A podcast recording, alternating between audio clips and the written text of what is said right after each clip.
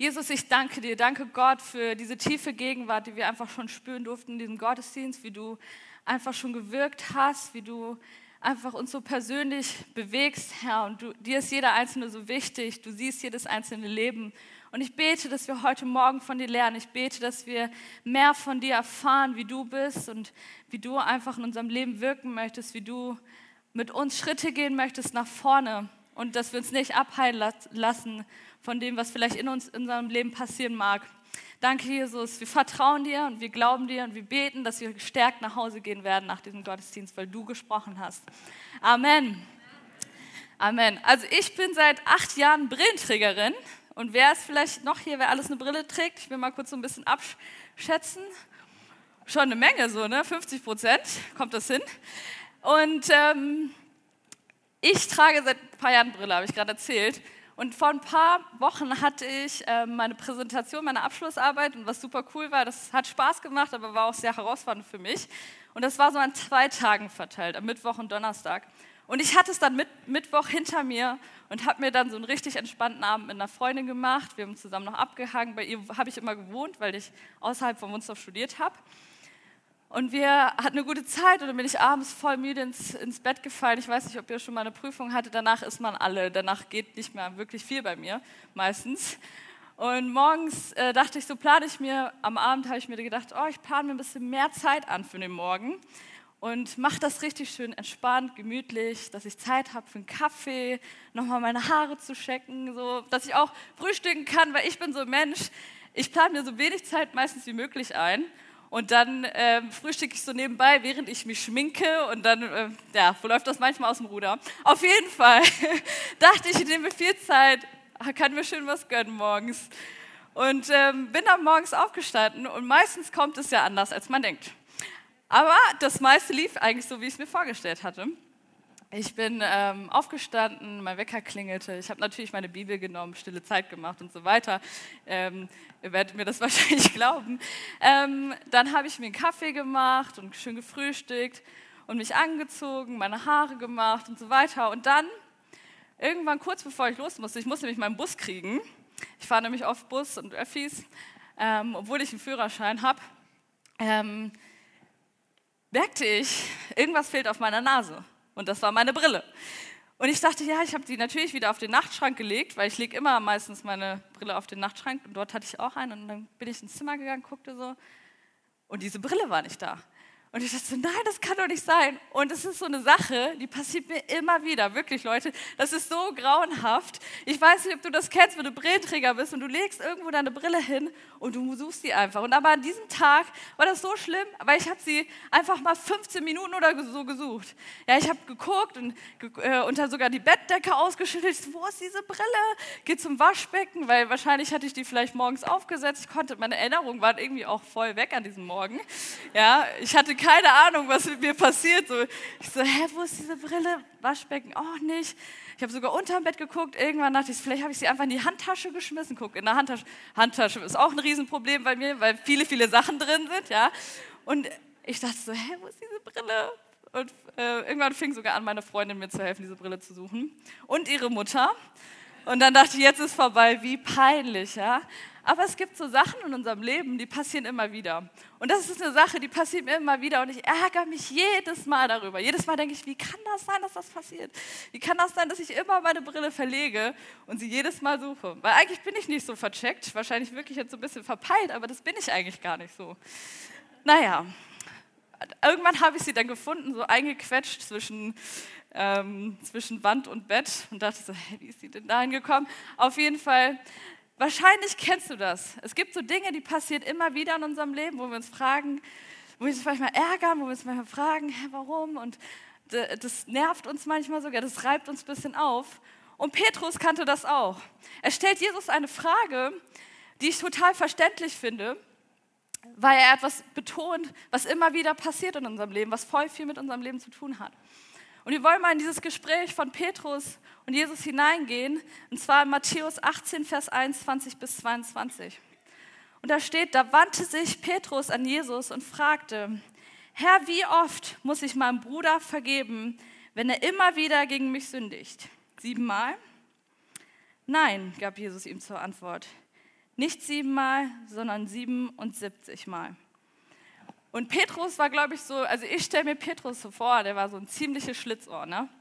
Der geht zu Jesus und sagt, Herr Jesus, wenn ich meinem Freund siebenmal vergebe, ich denke das auch manchmal bei meinen Geschwistern, wenn ich ihn siebenmal vergebe, hey, das ist ganz schön viel. Und für ihn war das diese Zahl der Vollkommenheit, das etwas Vollkommenes darstellt. Und dachte, siebenmal, hey, das ist echt viel. Ja, also wenn ich einer Person siebenmal vergebe, Jesus, dann bin ich schon ganz schön gut, weil ich glaube, die anderen Jünger, die würden wahrscheinlich nur dreimal sagen oder viermal, ja. Aber ich bin Petrus und ich sage siebenmal und Jesus wird mich, glaube ich, richtig feiern, wenn ich das jetzt mache. Und Jesus sieht ihn an und ich stelle mir das so vor, wie er einfach das, was er so als Bild, vielleicht als Schein erstmal hat, durchbricht und sagt 7 mal 70, das sind 490. Aber dass es ihm gar nicht darum ging, sondern dass es ihm darum um etwas ging, was viel tiefer mit unserem Leben zu tun hat. Und zwar, dass etwas immer wieder passiert. Wir leben mit Menschen in Beziehung, wir sind gemeinsam unterwegs und Verletzung passiert immer wieder. Und ich glaube, Jesus will etwas betonen, dass es nicht darum geht, dass wir irgendwelche Gesetze erfüllen oder irgendwelche Formeln erfüllen, sondern dass Verletzung, jeder kennt das von uns. Ja, jeder kennt das von uns, dass wir verletzt werden, dass Menschen irgendwas sagen, wie Victoria vor einigen Wochen gepredigt haben, dass Worte uns manchmal treffen, dass Taten uns manchmal treffen. Und keiner von uns ist davon ausgenommen. Keiner von uns kann sagen, oh, ich wurde niemals verletzt und ich werde auch niemals verletzt werden, weil ich bin so hart. Ja, also ich weiß nicht, wie, ob du sagen kannst, so mancher Typ sitzt hier vielleicht, nein, ich werde hier niemals verletzt und so. Hey, das ist unser menschliches Herz und es gehört zu unserem Leben dazu. Und Jesus sagt, sieben mal 70, und das ist, betrifft jeden von uns. Es ist Teil von unserem Leben. Und meistens sind es sogar die Menschen, mit denen wir richtig nah unterwegs sind. Manchmal sind es unsere Geschwister, also manchmal sind es unsere Eltern, manchmal ja, sind es unsere Partner, die Leute, die uns wirklich viel bedeuten. Und diese Verletzung passiert dann. Und die Frage ist, was machen wir damit? Was passiert dann? Was sagt die Bibel dazu, wie wir damit umgehen sollen? Ich möchte zwei Bibelstellen gleich vorlesen aber die Bibel sagt etwas dazu, weil ich glaube, dass diese Dinge, die passieren, unheimlich viel Kraft haben und wie wir dann damit umgehen. Wie gehst du damit um und gehst du einen Schritt zur Vergebung oder machst du das nicht? Und beide Dinge haben Kraft in unserem Leben. Beide Dinge haben Einfluss auf uns und es ist so wichtig, dass wir damit uns immer wieder ja, beschäftigen, weil ich glaube, es, es bleibt, geht an keinem von uns vorüber. Es passiert im Leben. Es ist Teil unseres Lebens. Und Gott möchte etwas in unserem Leben dadurch durchbringen, was wir ähm, nehmen dürfen. Und ich möchte in die erste Bibelstelle gehen, und zwar Römer 12, Vers 17 bis 21. Und dort steht, vergeltet niemand Böses mit Bösen. Bemüht euch um ein vorbildliches Verhalten gegenüber jedermann. Wenn es möglich ist und soweit es an euch liegt, Lebt mit allen Menschen in Frieden. Rächt euch nicht selbst, liebe Freunde, sondern überlasst die Rache dem Zorn Gottes. Denn es heißt in der Schrift, das Unrecht zu rächen ist meine Sache, sagt der Herr. Ich werde Vergeltung üben. Mehr noch, wenn dein Feind hungrig ist, gib ihm zu essen. Und wenn er Durst hat, gib ihm zu trinken. Ein solches Verhalten wird ihn zutiefst beschämen. Lass dich nicht vom Bösen besiegen, sondern besiege das Böse mit Guten. Die Bibel sagt, wenn es dir möglich ist, dann leb mit allen Menschen in Frieden. Lass dich nicht vom Bösen überwinden, sondern überwinde das Böse mit Guten. Und als nächstes möchte ich noch die äh, Stelle in Epheser, im Epheserbrief vorlesen, Epheser 4, Vers 31 bis 32. Und dort steht Bitterkeit, Aufbrausen, Zorn, wütendes Geschrei und verleumderisches Reden haben bei euch nichts verloren, genauso wenig wie irgendeine andere Form von Bosheit. Geht vielmehr freundlich miteinander um, seid mitfühlend und vergebt einander, so wie auch Gott euch durch Christus vergeben hat.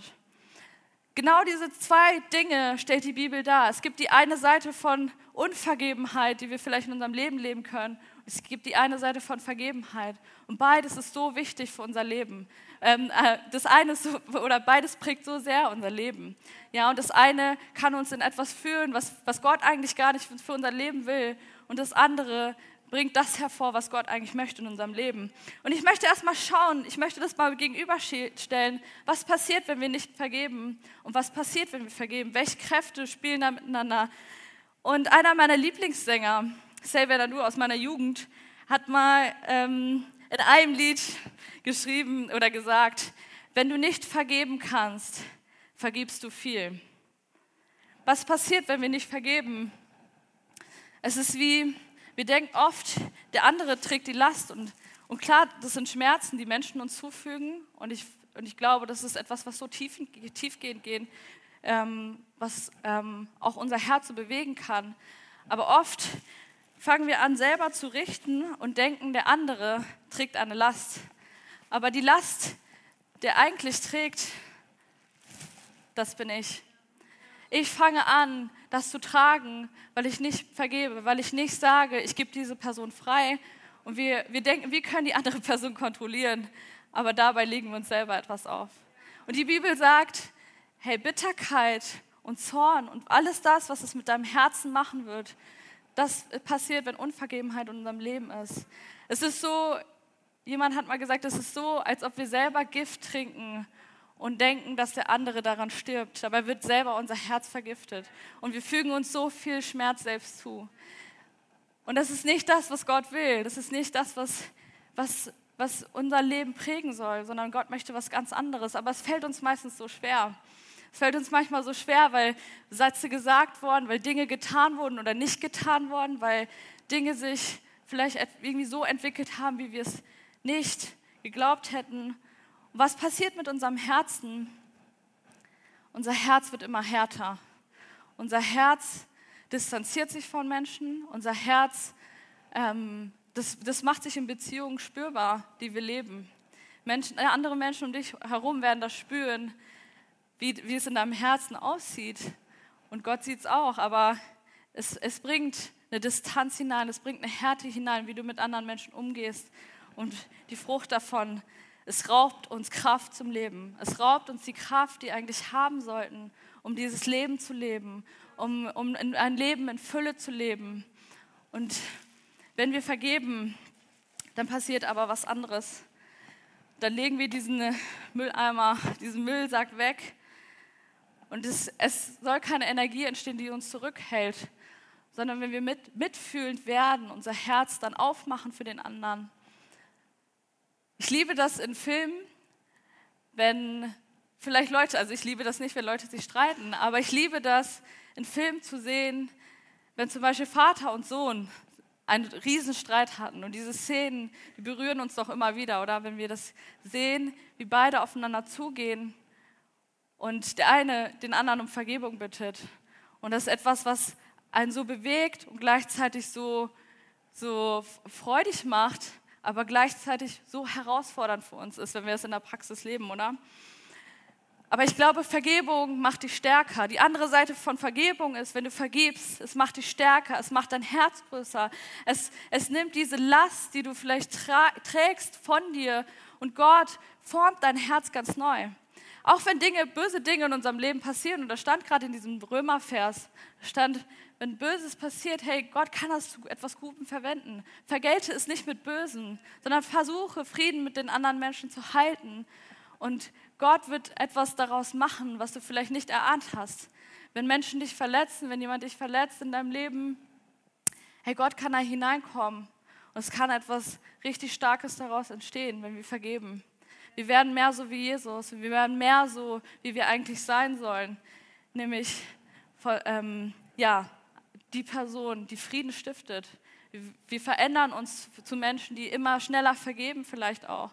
Wir, wir ähm, können mehr entdecken, was Gott für uns hat, weil wir diese Last, die uns runterzieht, nicht mehr haben. Wir sind frei davon in dem Moment, weil das ist dein Part zu vergeben. Und ich habe mir genauso gedacht, hey ja, wir werden verletzt, aber genauso spricht Jesus davon in diesen Versen danach, als er mit Petrus redet, redet er darüber ähm, in einem Gleichnis, dass ein Knecht viele Schulden bei seinem Herrn hatte. Und diese Schulden, die erlässt dieser Herr ihm. Aber dann hat jemand anders Schulden bei diesem Knecht und dieser Knecht, ihm fällt es schwer, diese Schulden der Person zu erlassen. Und genauso, glaube ich, müssen wir wissen, uns wurde so viel vergeben und deshalb ist es an uns zu vergeben. Und gleichzeitig, hey, wir machen genauso Dinge falsch. Ja? Wenn wir anderen Menschen nicht vergeben können, hey, wie oft habe ich vielleicht jemanden verletzt? Wie oft habe ich vielleicht durch das, was ich getan habe, jemandem wehgetan und weiß es noch nicht mal? Meistens macht das die Person noch nicht mal böswillig. Ja, meistens denkt man so, ja, die war so böse zu mir und die wollte das mit Absicht machen. Aber das ist meistens gar nicht so, sondern meistens ist es nicht so, wie wir denken. Und ja, die Frage ist, was möchtest du, welche Kraft aus deinem Leben kommt? Möchtest du, dass Bitterkeit aus deinem Leben kommt, eine Last, eine, eine, eine Energie, irgendwie, die dich runter, etwas, die Kraft, die dich runterzieht? Oder möchtest du dieses Leben in Fülle leben und Menschen lieben und ein großes Herz haben? Weil wenn wir Menschen vergeben, ich merke das jedes Mal, wenn ich jemandem vergebe, es macht mein Herz größer. Ja, es macht mein Herz liebesfähiger, wenn ich anfange, den anderen zu vergeben und mich in den anderen hineinzuversetzen, weil wir machen alle Fehler und es ist so Teil unseres Lebens. Und ich glaube, was Gott auch bewirken will da drin, ist uns wirklich zu heilen und diesen Schmerz zu nehmen. Weil wenn jemand uns verletzt, dann tut es weh. Ja, das haut richtig rein. Vor allem, wenn, wenn, wir, wenn das jemand ist, wo wir dachten, boah, das tut mir jetzt gerade so weh. Und Gott kennt aber diesen Schmerz. Gott versteht das, wenn du Verletzungen hast in deinem Leben und sagst, ich weiß gar nicht, wie ich damit umgehen soll oder was auch immer. Du kannst damit zu Gott gehen. Gott möchte dir Heilung schenken und er möchte, dass du das erlebst. Und Jesus war der Größte da drin, zu vergeben. Er kannte das, ähm, dass er verletzt wurde, dass er erniedrigt wurde, dass er geschlagen wurde, weil Jesus kam in diese Welt, um äh, die Sünden von allen Menschen zu nehmen. Und was die Menschen dann aber machten, ist ihn an dieses Kreuz zu bringen. Zu sagen, hey, wir sehen dich nicht, du bist nicht der Sohn Gottes. Wieso sagst du das? Und er geht diesen Weg und Menschen verachten ihn. Er muss dieses Kreuz tragen, sie bespucken ihn, sie erniedrigen ihn auf die schlimmste Art und Weise, die es gab. Sie haben ihm seine Würde genommen, würde ich sagen. Sie haben ihm dieses Dornkreuz aufgesetzt und seine Nägel waren durchbohrt, äh, seine Hände waren durchbohrt mit Nägeln. Und Jesus hatte aber eins verstanden. Er hing an diesem Kreuz und er sagt, Vater, vergib ihnen, denn sie wissen nicht, was sie tun. Wie essentiell ist Vergebung für unser Leben, weil Jesus hatte es verstanden. Und gleichzeitig er sagt, Vater, vergib ihnen. Er bittet für sie, dass ihnen vergeben wird. Wie krass ist das? Und Jesus kennt diese Schmerzen, er kennt dieses Leid, was man vielleicht erlebt, wenn andere Menschen einen verletzen. Und gleichzeitig ist es so wichtig, dass wir emotional reif sind, auch diese Prozesse zu gehen, nicht nur geistlich reif, sondern emotional reif, um diese Prozesse zu gehen und mit Jesus unterwegs zu sein, wenn wir Verletzungen erleben und zu vergeben und Versöhnung sogar herbeizurufen. Ich habe mir einen Satz aufgeschrieben und ich glaube, das ist so der Kern. Es kostet dich etwas zu vergeben. Das weiß ich. Es kostet etwas zu vergeben. Aber es wird dich noch viel mehr kosten, wenn du nicht vergibst. Und es ist so wichtig, dass wir das verstehen. Wenn wir eine Wunde haben und sie nicht behandeln, dann wird sie eklig, dann wird sie altern und dann wird sie wuchern, glaube ich, manchmal, ja. Aber wenn wir anfangen, sie zu behandeln und zu sagen, ey, ich vergebe und ich kümmere mich darum, ich mache was damit, hey, lass es dich nicht so viel kosten. Lass diese, die Kosten sind zu hoch, dass es deinem Leben eigentlich mehr schadet, wenn du nicht vergibst. Und ich möchte noch praktisch kurz angucken, wie können wir Vergebung leben? Wie kann man das ganz praktisch leben? Weil wir haben jetzt so darüber nachgedacht, okay, Vergebung ist wichtig, ja, wir können auch in Unvergebenheit leben. Aber ich möchte kurz einige praktische Dinge anschauen. Und zwar ist mein erster Punkt, gib es Gott. Deine Verletzung, deine Wut, deine Enttäuschung, den Schmerz, den du erlebst, damit kannst du zu Gott gehen. Gott ist nicht so, dass er sagt, ich bin davon weit weg oder ich kann das nicht verstehen. Ich habe gerade erzählt von Jesus, der, der diesen Schmerz erlebt hat, dass Menschen ihn erniedrigt haben, wo er vielleicht so viel vergeben musste. Und diese Sachen sitzen tief. Die sitzen tief und die gehen tief. Aber an uns ist es, diese Schritte zu gehen, zu sagen, hey, ich gebe das Gott. Ich bringe ich bring das diesem Gott, dem ich vielleicht erstmal mein Herz ausschütte, dem ich erstmal sage, was erstmal in mir vorgeht. Das ist, glaube ich, immer der erste Schritt, zu sagen, Gott, das geht in mir vor. Ich bin so wütend auf diese Person, mir so wehgetan. Oder ich bin so sauer darauf, dass sie irgendwas nicht gemacht hat. Oder Erwartungen, die wir vielleicht haben, wo man auch vielleicht drüber nachdenken muss, ist, sind die überhaupt berechtigt? Aber wo wir enttäuscht wurden. Und erstmal Gott das hinzulegen. Die Zahlen sprechen so oft davon, wo Leute einfach ihr Herz Gott ausschütten. Und das dürfen wir machen in dieser engen Beziehung zu ihm. Unser Herz ausschütten.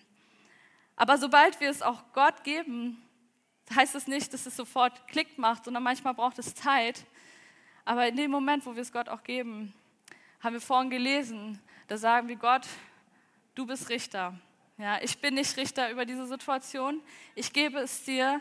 Ich, ich sage, ich lasse die Person, gebe die Person frei, weil ich nicht darüber richten möchte. Und das fällt manchmal ganz schön schwer, weil ich liebe Gerechtigkeit. Ja? Ich mag das. Zu Hause wird sich bei uns immer um Essen gestritten, okay? ich gebe es zu. Wahrscheinlich sitzen hier ein paar, kennen das. Ich liebe das, wenn das Sachen gerecht aufgeteilt werden. Und das feiere ich so mega. Ne? Und mein Bruder grinst schon so, weil er das genau weiß. Und wir sind dann alle so, ja, das sind, das sind andere Thematiken, die kann man mal anders mal anreißen. Auf jeden Fall ist es so wichtig, dass wir nicht versuchen, unsere eigene Gerechtigkeit darin zu leben, sondern im Moment, wo wir es Gott geben, sagen wir auch, ja, Gott kann damit machen und Gott zieht vielleicht irgendwann diese Person zur Rechenschaft, aber genauso vergibt er ihr, wie ich ihr vergeben habe. Es ist nicht mein Part zu verurteilen, es ist nicht mein Part zu bestrafen oder was auch immer. Obwohl wir das manchmal gerne machen würden, da bin ich ganz ehrlich, ja. Aber das ist nicht das, wie Jesus ist. Das ist nicht das, wie Gott uns Dinge zeigen möchte und wie er mit uns, wie er lebt, wie, was sein Herz ist. Und das Zweite ist, triff eine Entscheidung zu vergeben.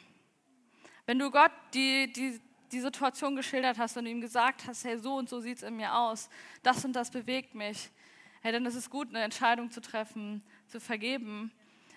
Und manche Sachen, die kann man schnell vergeben, da, da fragt man die Person mal eben, äh, mein Freund macht das ziemlich oft, der junge Mann hier vorne.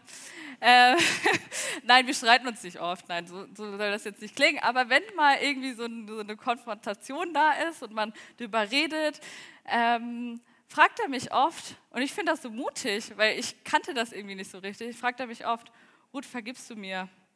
Und ich immer so im Telefon, ich so, oh nein, mir jetzt aber nicht. So, ne, das ist wirklich voll oft meine Reaktion und er kennt das so gut.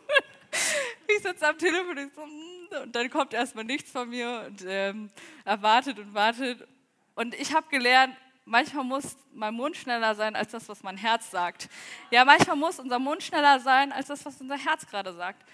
Und dann sage ich, ja, ich vergib dir, obwohl ich eigentlich gerade nicht will, aber ich vergib dir weil das total wichtig ist, dass wir diese Entscheidung treffen zu vergeben. Und manchmal sind auch so Dinge so tief in unserem Leben, wo wir dann sagen, okay, das dauert seine Zeit zu vergeben und ich schreibe vielleicht einen Schuldschein ja, für, die, für die Person. Vielleicht, was hat sie dir angetan? Was, ähm, was schuldet die dir Person? Was, was hat sie vielleicht falsch gemacht dir gegenüber? Was tut dir weh? Und du zerreißt vielleicht diesen Schuldschein, das habe ich schon mal gemacht oder ich habe sogar, glaube ich, diesen Schuldschein, oh, voll schweres Wort, Schuldschein ver, äh, zerrissen und dann auch noch verbrannt, weil mir das so schwer fiel, dieser Person zu vergeben, weil es mich so verletzt hat, was sie getan hat. Und manchmal hilft uns das, solche Dinge zu tun, um zu vergeben. Weil Gott möchte nicht, dass wir in Unvergebenheit leben und uns das so viel Energie unseres Herzens raubt. Vielleicht musst du dich öfter entscheiden, jemandem zu vergeben. Und ich weiß, es ist nicht, ist nicht leicht. Aber ich möchte dich einfach einladen, auf diese Reise mitzugehen. Zu sagen, Gott, vielleicht da, wo in meinem Herzen Dinge sind, wo, wo ich Schwierigkeiten habe zu vergeben, damit ich, möchte ich das lernen. Und das dritte ist dein Schritt zur Versöhnung. Die Frage ist, kann ich einen Schritt, kann ich einen Schritt zur Versöhnung machen? Kann ich derjenige sein, der Frieden stiftet? Das kannst du. Du kannst dir überlegen, welchen Schritt kannst du machen. Vielleicht fragst du, kannst du mir vergeben? Oder vielleicht bist du der, der sogar verletzt, ähm, verletzt, äh, verletzt wurde. Und vielleicht das mit der Person anzusprechen. Weil wir sollten so reif sein und diese Dinge klären. Weil ich glaube, es wird eine unglaubliche Freiheit in deinem Leben bringen. Ich habe vor einigen Jahren mal einer meiner engsten Freundinnen so verletzt und es fiel mir so schwer, weil ich mich so geschämt habe. Ich habe mich so geschämt für das, was ich getan habe und dachte, wer weiß, ob diese Person mir vergeben kann. Aber ich habe immer wieder gemerkt, es hat halte in meinem Herzen nach. Ich konnte nicht, ich konnte nicht so damit weiterleben, weil es mich immer wieder, es holt dich ein, diese Momente, es, es prägt dich, es kommt zurück. Und dann habe ich irgendwann den all meinen Mut zusammengefasst, gesagt, ich muss mich bei dieser Person entschuldigen, weil es war nicht okay. Es war nicht in Ordnung, was ich getan habe. Und gehe diesen Schritt zur Versöhnung. Und ich habe noch zwei Ladies hier, die mir kurz helfen, um das nochmal darzustellen. Weil dieser Schritt zur Versöhnung ist voll oft einfach wirklich nicht einfach, weil wir uns irgendwie nackig machen, weil wir sagen, hey, ich gebe irgendwie zu, dass ich schwach war, ich gebe irgendwie zu, dass ich was falsch gemacht habe. Und Mariam ist mit Alisa befreundet, die sind gute Freunde, die beiden. Und sie hat Alisa was versprochen und hat es nicht gehalten. Und Alisa ist ganz schön sauer auf sie und Mariam merkt das und nimmt diese, diese Last auf sich, die sie hat. Aber wenn wir diesen Schritt gehen zur Versöhnung, dann ist es, als ob wir so eine Linie vielleicht übertreten müssen erstmal. Und die Person fragen, genau, in dem Moment fällt die Last runter, wenn wir einen Schritt rübergehen und dann die Arme frei haben, um die Person zu umarmen. Ja, und wie schön, oder? Wie schön, wenn das passiert. Wie schön, wenn wir das leben können. Wie wichtig. Danke euch beiden, ihr seid super Assistentin gewesen. Ähm, wie schön, wenn das passiert. Ich weiß nicht, wem du vielleicht heute vergeben musst oder wen du um Vergebung bitten musst. Aber ich weiß, dass Gott es weiß und dass er in dein Herz hineinsprechen möchte und sagen möchte, geh diesen Schritt der Versöhnung. Lass es nicht dein Leben immer runterziehen. Lass es nicht immer ja, das mit deinem Herzen machen, was es vielleicht gerade macht, weil Bitterkeit sich aufbaut, weil, weil vielleicht Wut sich aufbaut, weil dein Herz vielleicht verhärtet. Lass Gott dein Herz frei machen in dem Punkt und komm zu ihm. Weil die, die Band kann schon mal nach vorne kommen. Weil wenn wir vergeben, kostet es uns viel, auf jeden Fall. Es kostet uns jeden viel. Aber wenn wir nicht vergeben, wird es uns immer mehr kosten.